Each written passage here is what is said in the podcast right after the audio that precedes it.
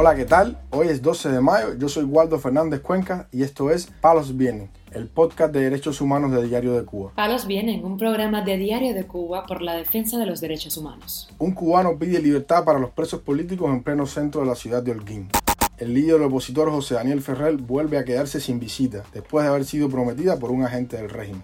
La seguridad del Estado detiene a un activista que pensaba asistir al juicio de un manifestante del 11J. Activistas convocan a una manifestación este domingo en Madrid en solidaridad con las madres cubanas. Lo más relevante del día relacionado con los derechos humanos en Palos Vientos.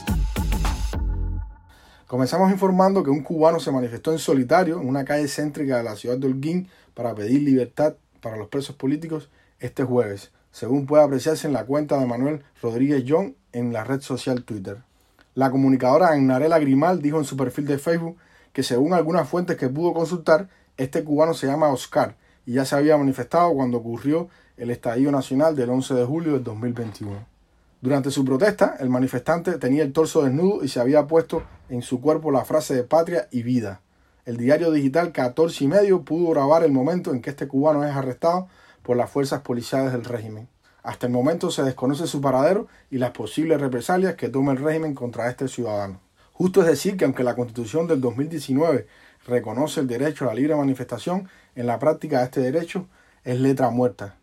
El gobierno nunca desarrolla leyes complementarias que definan y aseguren ese y otros derechos políticos como el de la libertad de expresión, el de asociación y el derecho a la huelga laboral. En general, el régimen siempre responde con represión hacia todos aquellos cubanos que decidan protestar o manifestarse en contra del actual sistema cubano, de corte totalitario. Por otro lado, informamos que la familia del líder opositor José Daniel Ferrer García volvió a ser víctima de un engaño por parte de la seguridad del Estado del régimen, al negársele la visita matrimonial que el llamado agente Julio Fonseca había prometido a la esposa del preso político Nelva Imaray Ortega Tamayo. La negativa fue confirmada por la hermana de Ferrer García, Anabel García, a Radio Televisión Martí sin ofrecer más detalles. Palos Vienen de Diario de Cuba intentó comunicarse con la esposa del líder de la Unión Patriótica de Cuba, pero todo el tiempo su teléfono se encontraba apagado. Ortega Tamayo, esposa de Ferrer, ha denunciado que hace más de dos meses que no tiene comunicación telefónica con el opositor. La última visita a este prisionero fue por parte de Monseñor Dionisio García Ibáñez, arzobispo de Santiago de Cuba, el pasado 17 de marzo. La incomunicación de Ferrer y la negativa a las visitas familiares viola el propio reglamento de prisiones del Ministerio del Interior y las llamadas reglas Mandela de las Naciones Unidas. Estas reglas establecen los derechos que gozan todos los reclusos una vez entran a un centro penitenciario. El régimen, además, siempre se ha negado a inspecciones independientes a su sistema carcelario. Palos viene. También informamos que el activista y reportero Ángel Cusa fue detenido en la mañana de este jueves por agentes de la seguridad del Estado cuando se disponía a presenciar el juicio de Wilber Acevedo Cobas, manifestante del 11 de julio del 2021. Cusa expresó al portal cubanet que fui detenido alrededor de las 11 de la mañana cuando iba a hacer acto de presencia en el Tribunal Municipal Popular de Playa, donde iba a ser enjuiciado Wilber Acevedo Cobas, un manifestante del 11 de julio, acusado por el delito de resistencia.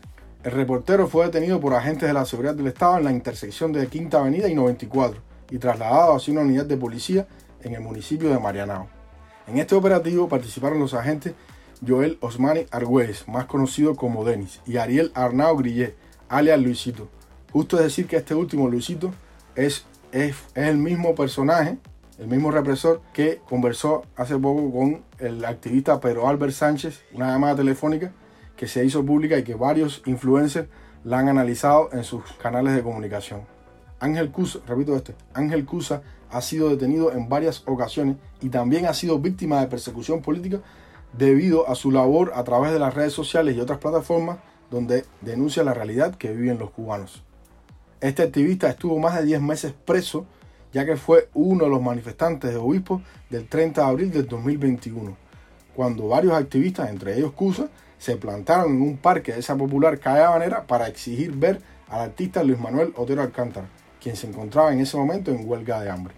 Para finalizar, informamos que activistas radicados en España convocaron para este domingo a las 5 de la tarde, hora local, una manifestación en la céntrica Plaza de Callao en Madrid, en solidaridad con las madres cubanas, en especial con aquellas que tienen hijos presos por razones políticas.